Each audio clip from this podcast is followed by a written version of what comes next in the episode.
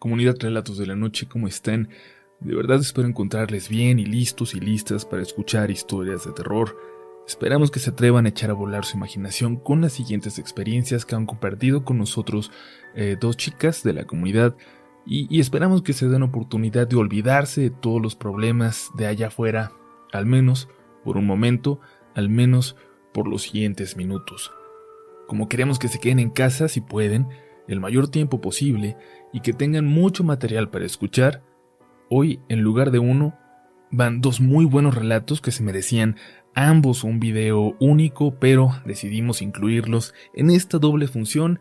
Eh, va para ustedes El favor del elfo de Esmeralda Vega y La extraña criatura al lado del camino de Carla Luen. Nos vamos con el primero de ellos. Estás escuchando Relatos de la Noche.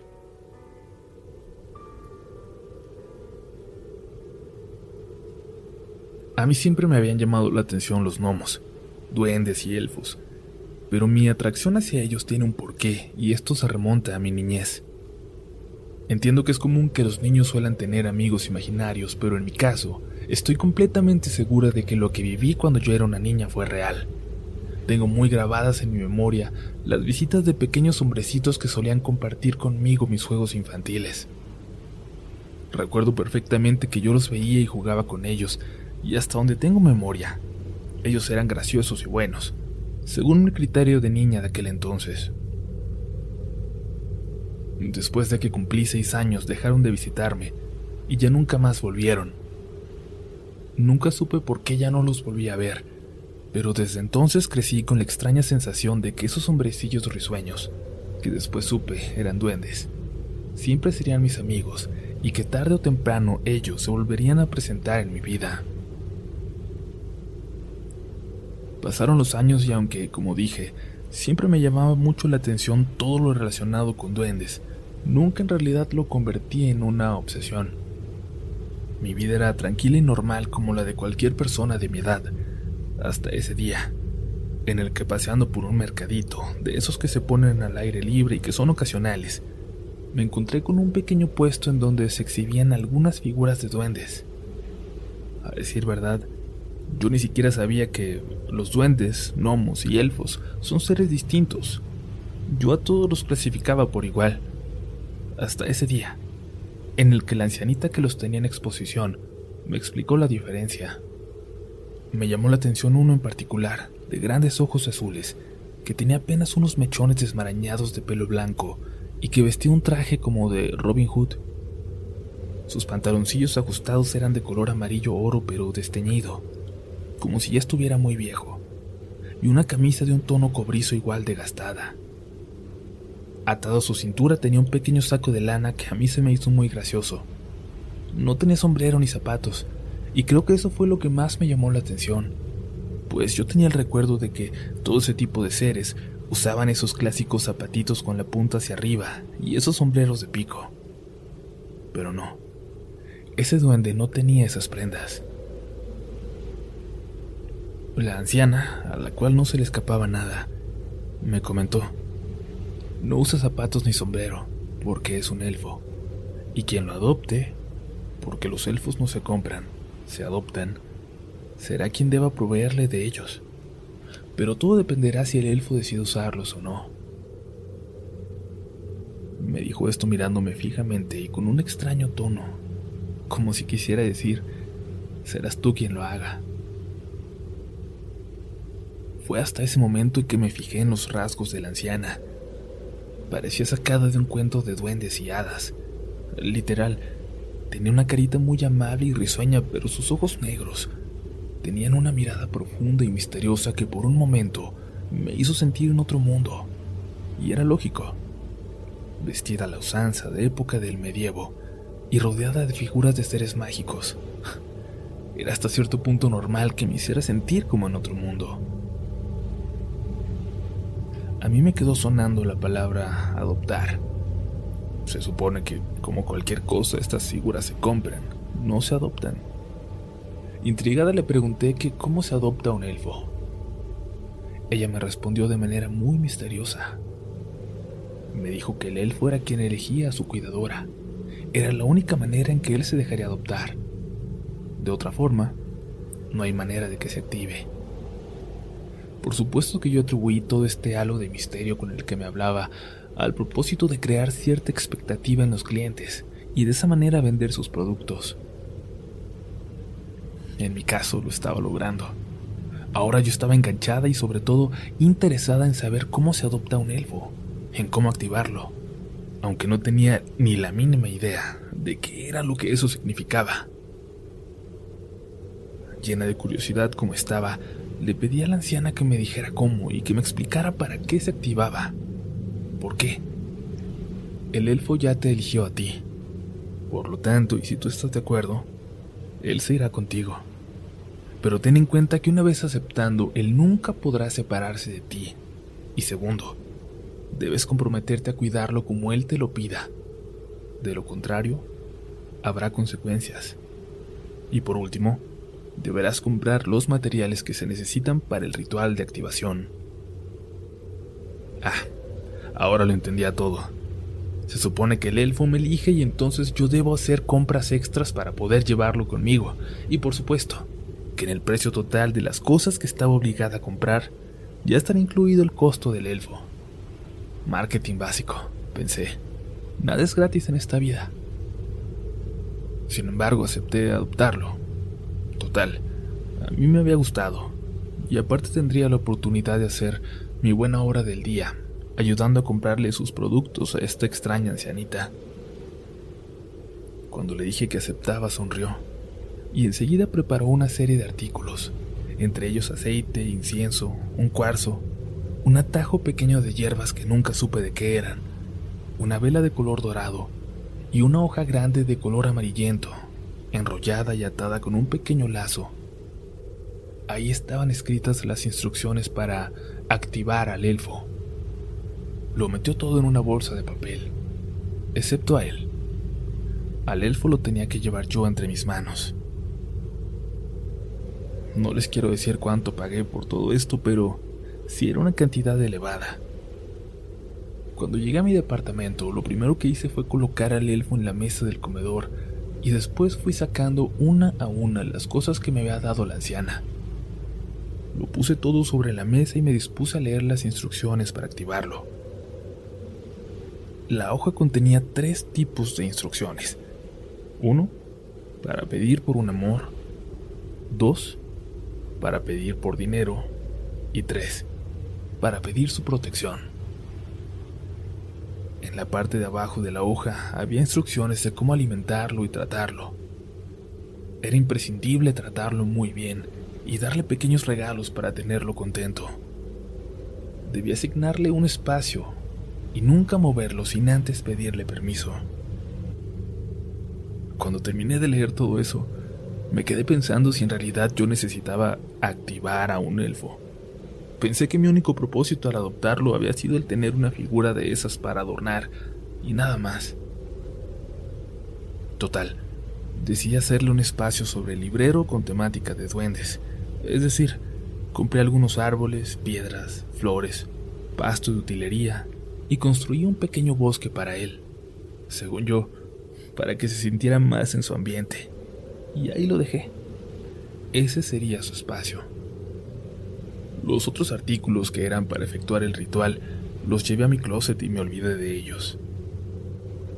Pero pasó el tiempo, y para mi mala fortuna perdí mi empleo. Tenía algunos ahorros y al principio no me preocupó tanto, pero al pasar los días y ver que por más que buscaba no encontraba, empecé a desesperarme, pues tenía un montón de gastos encima, y fue entonces que me acordé de él.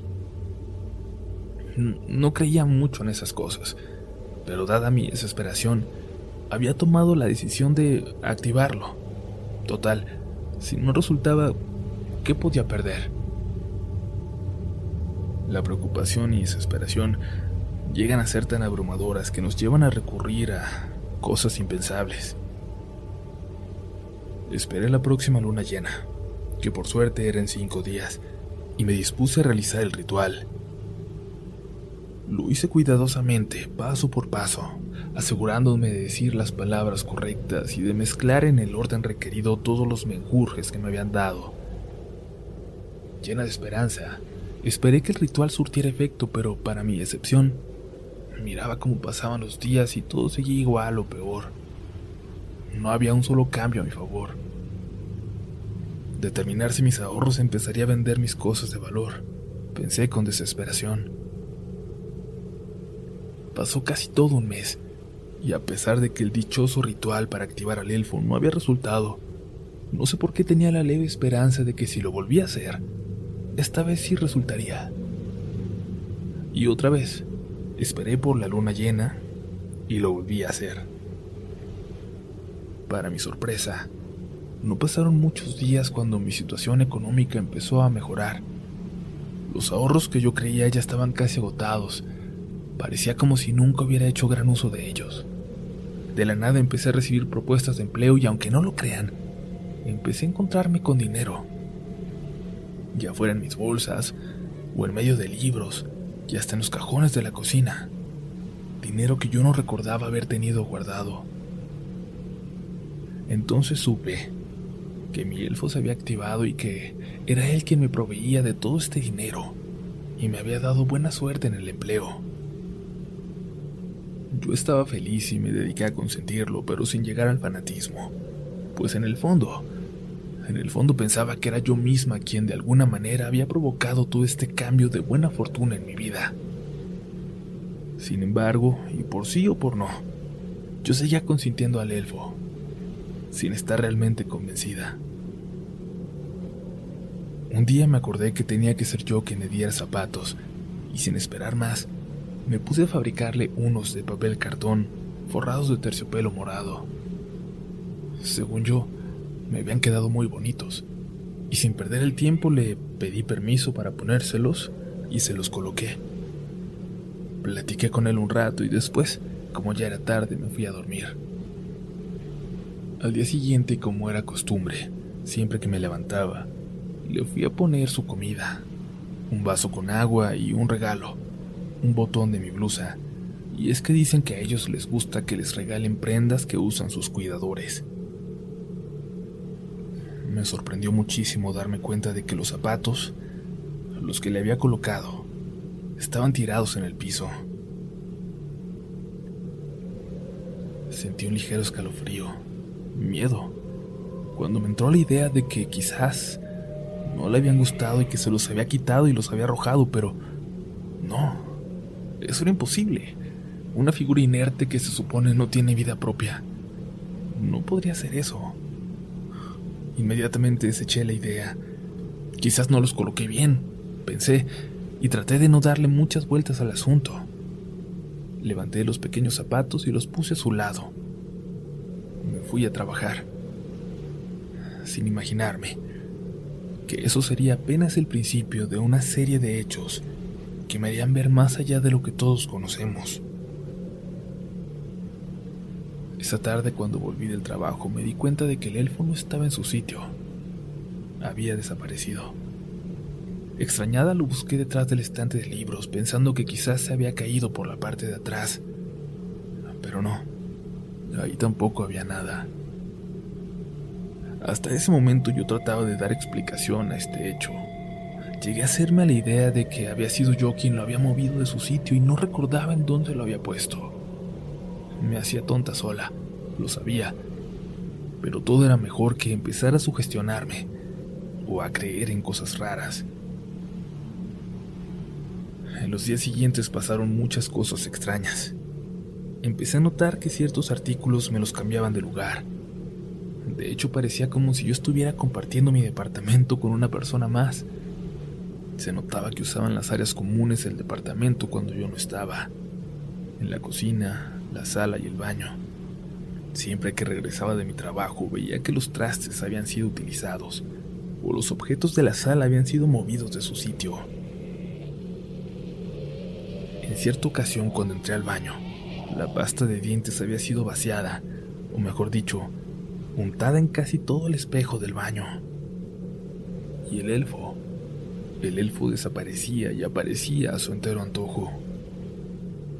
Aún así, me resistía a creer que algo malo fuera de lo común me estuviera ocurriendo. ingenua o tontamente creía que todo tenía una explicación. De hecho, prefería creer que me estaba volviendo loca y que yo era la que hacía todas esas cosas y que no lo recordaba. Todo era mejor a creer cualquier otra cosa que me llevara a un miedo extremo como, por ejemplo, a caer en cuenta de que este elfo, de alguna manera, empezaba a cobrarme sus favores. No, yo no podía caer en esas creencias. Sin embargo, lo que sucedió esa noche terminaría de confirmarme de la manera más aterradora que yo estaba equivocada.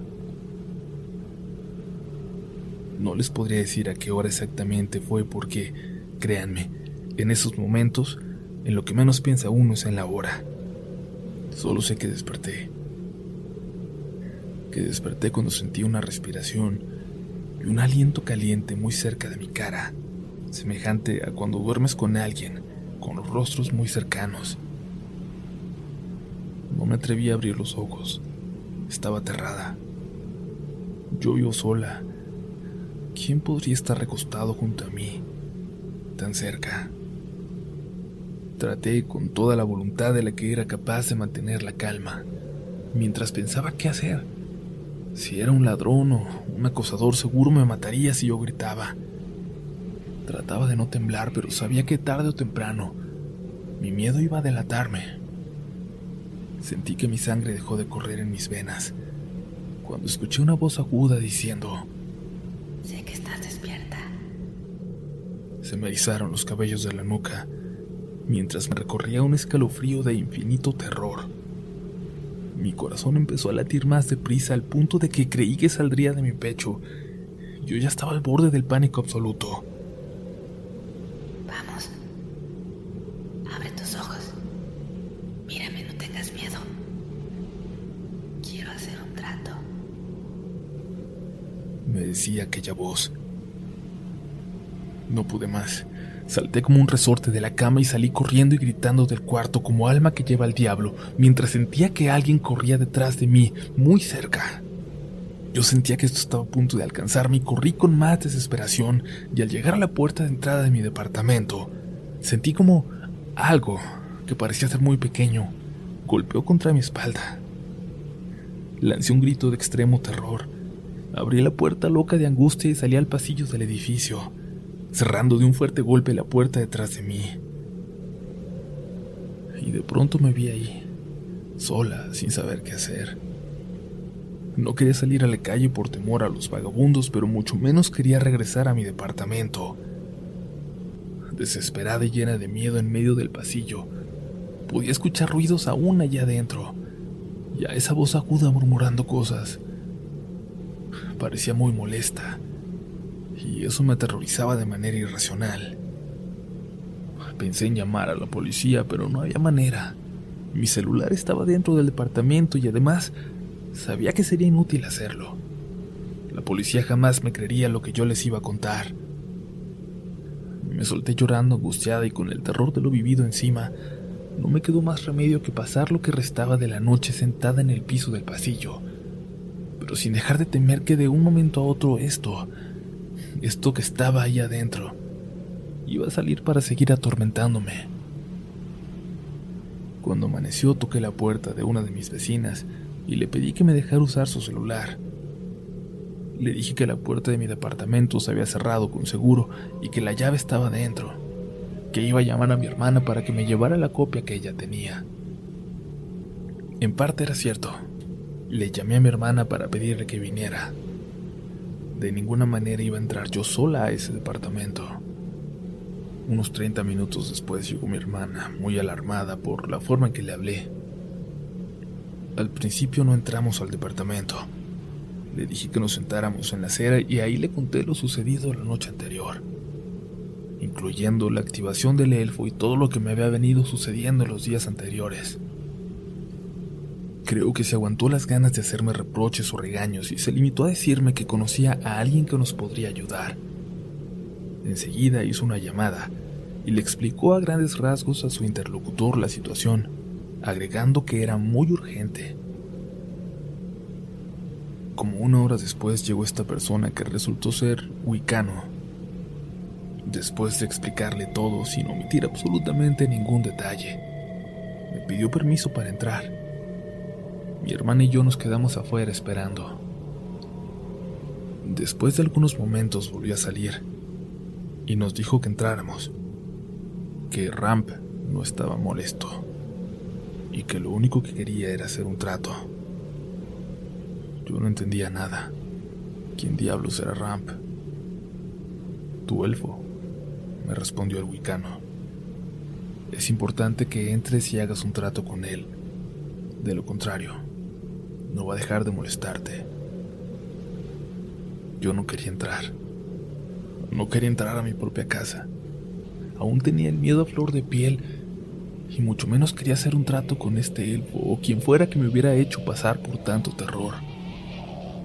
Sin embargo, la tranquilidad, la confianza que me inspiraba aquel muchacho me convenció. Y con muchas reservas de mi parte, entramos. Una vez adentro, me di cuenta de que el elfo estaba sobre el respaldo de uno de los sofás. Lo que sucedió después, no lo puedo decir. Me lo tienen prohibido. Solo les diré que si lo contara nadie lo podría creer. Así que de todas formas no lo haría. Solo les puedo decir que acepté el trato. Después de todo, no fue tan malo. Ahora mi nuevo hogar es una casa con un jardín enorme. En una esquina de esta está construida una especie de cueva. Mandé colocar una fuente y en uno de los costados se encuentra una pequeña hortaliza con frutas y vegetales desconocidas para mí. Ya no pasan cosas raras adentro de la casa. Lo único que tengo que hacer es mantener el jardín en buen estado. Llevo una relación de armonía con Ramp tenemos un trato. Mientras yo no deje de cumplir con mi parte, Él me dará lo necesario para vivir cómodamente y todo estará bien entre nosotros.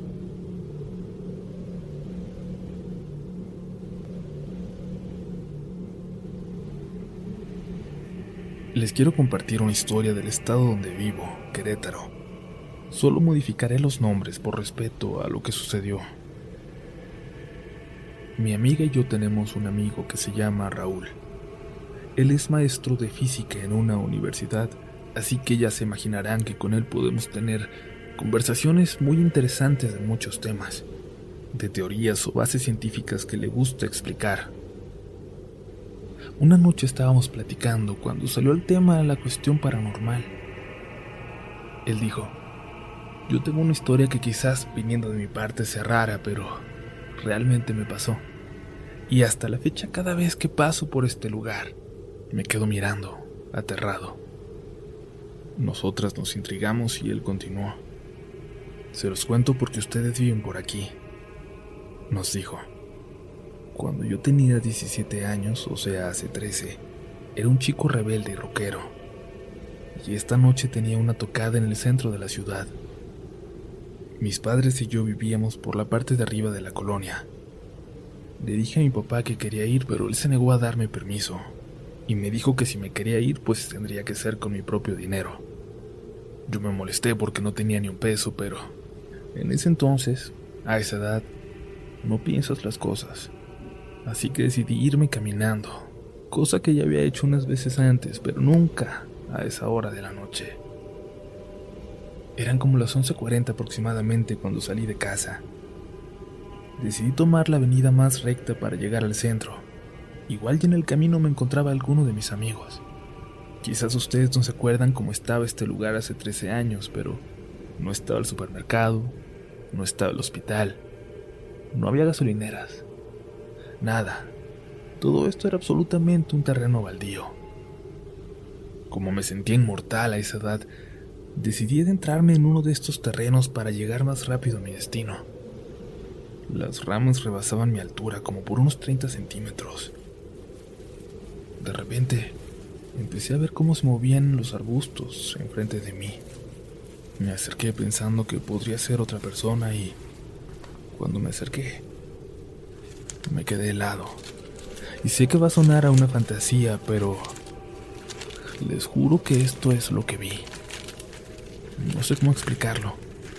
Era una cosa como de dos metros, pero muy encorvada, blanca, muy blanca, por lo cual se notaban todos los huesos de su columna. Y caminaba muy encorvado. Estoy seguro, segurísimo de que si esta cosa se pusiera recta, le diría unos tres metros o un poquito más. Tenía unos pelos grises como canosos. No creí lo que estaba viendo. Solo me escondí para que no me viera y pasó casi por enfrente de mí. No respiré, pero logré ver cada detalle de su piel, ver sus manos delgadas, largas, muy fuera de lo normal de una persona, con unas uñas o garras, igualmente larguísimas. Me quedé impactado, inmóvil.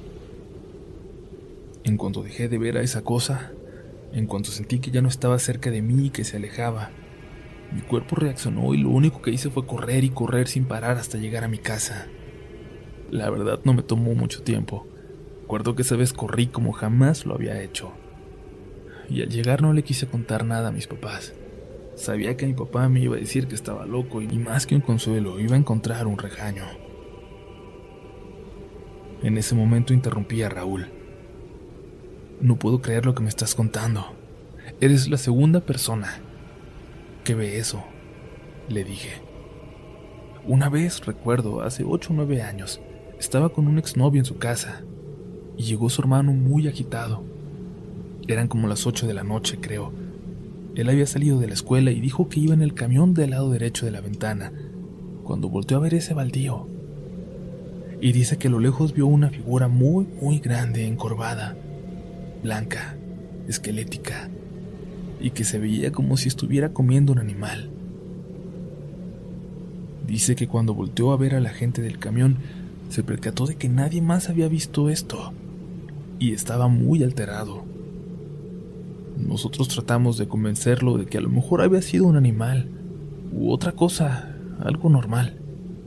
Pero él se molestó y dijo, yo sé lo que vi, y se encerró. Raúl, muy sorprendido, me dijo, espera, no he terminado de contarte todo.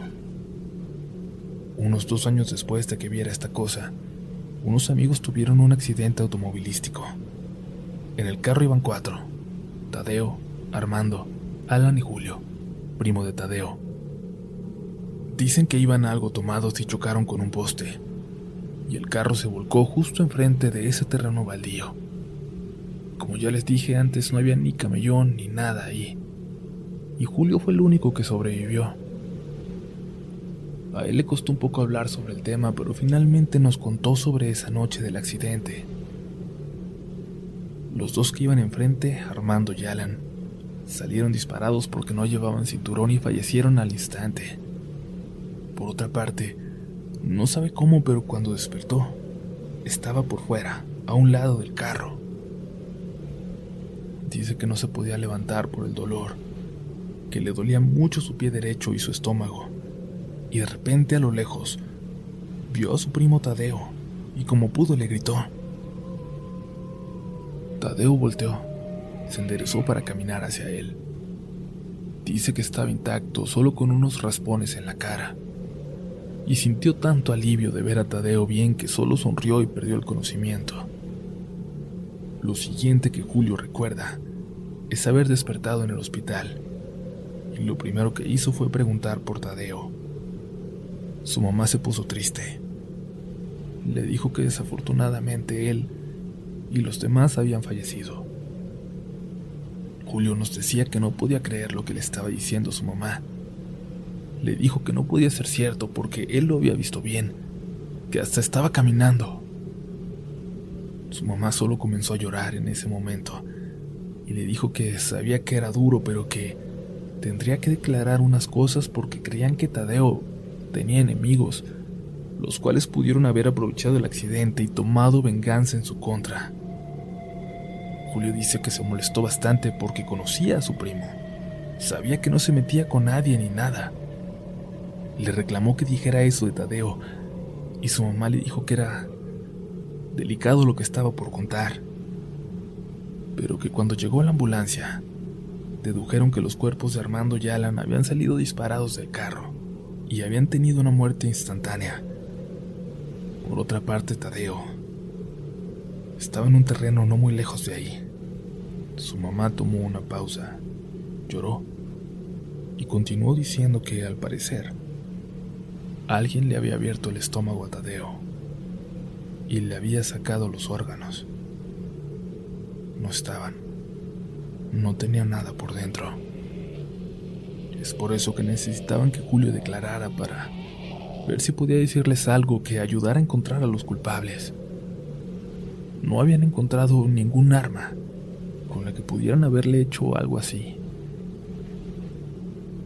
Julio dice que él se aferró a decir que Tadeo estaba bien cuando lo vio por última vez, que no se explica qué fue lo que pudo haber pasado. Y por otra parte, la policía dio carpetazo al caso porque no encontraron nada. Al terminar de contar esto, Raúl seguía con la mirada perdida. Luego volteó y nos dijo que cuando escuchó a Julio contar eso, de ese lugar, había sentido un escalofrío tremendo. ¿Ustedes qué piensan sobre eso? porque realmente yo sé que vi algo que no era una persona, pero tampoco sabría decir qué era o qué es. Y la verdad es que haber escuchado la historia de Julio y ahora la del hermano de tu ex hace que mi mente piense en mil cosas. Nos dijo. Les dejo las fotos del terreno que está enfrente de Walmart Poniente. Actualmente ya está más poblada esta zona y hay más comercios. Incluso hace poco se estaba quemando este terreno pero me gustaría saber si alguien de aquí de Querétaro lo ha visto o sabe de alguien que haya visto a esta criatura. Gracias por leerme.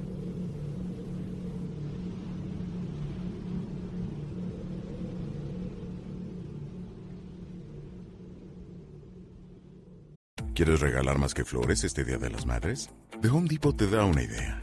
Pasa más tiempo con mamá plantando flores coloridas, con macetas y tierra de primera calidad para realzar su jardín. Así sentirá que es su día todos los días. Llévate tierra para macetas Bigoro por solo $8.97 y crece plantas fuertes y saludables dentro y fuera de casa. Recoge en tienda y sigue cultivando más momentos con mamá en The Home Depot. Haces más, logras más. Más detalles en homedepot.com diagonal delivery. It is Ryan here, and I have a question for you. What do you do when you win? Like, are you a fist pumper? a woohooer, a hand clapper, a high fiver. I kind of like the high five, but if you want to hone in on those winning moves, check out Chumba Casino. At ChumbaCasino.com, choose from hundreds of social casino style games for your chance to redeem serious cash prizes. There are new game releases weekly, plus free daily bonuses. So don't wait. Start having the most fun ever at ChumbaCasino.com. No purchase necessary. VGW. Void were prohibited by law. See terms and conditions. 18 plus.